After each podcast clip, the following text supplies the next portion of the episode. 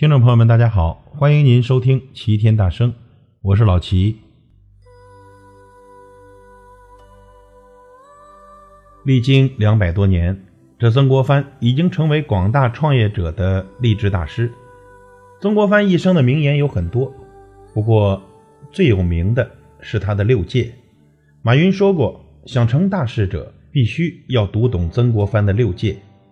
南怀瑾大师也是倾力推荐曾国藩的六戒，这些都是至理名言，典型的以出世之心做入世之事。今天咱们就来聊一聊曾国藩的六戒。六戒之一：久立之事勿为，众争之地勿往。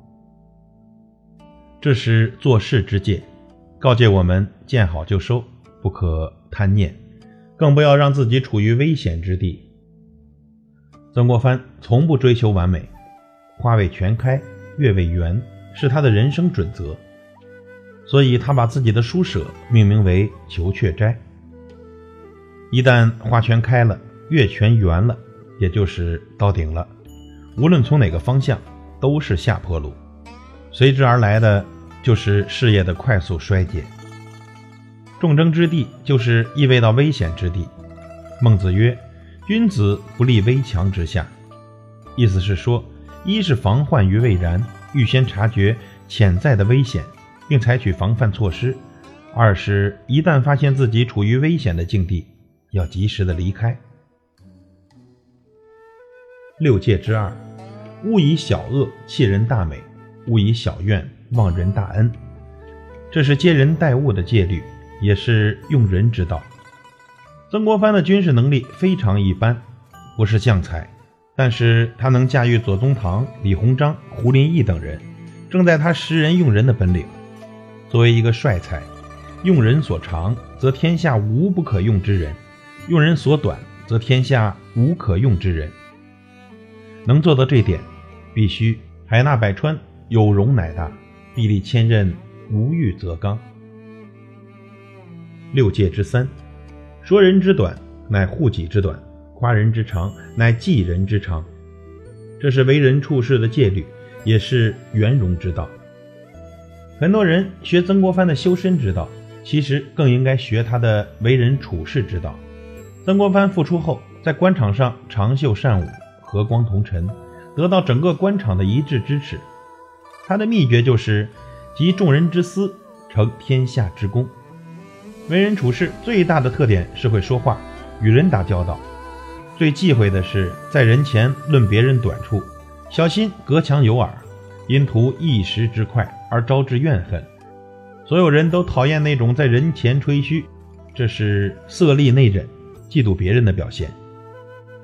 六戒之四：利可共而不可独，谋可寡而不可众。第一句话说让利之道。后一句是谋断之道。曾国藩的舍得之道，不但表现在金钱的让利方面，还表现自己在面对功名的取舍。他为了发挥左宗棠的军事才能，直接把他推荐到与自己平起平坐的位置。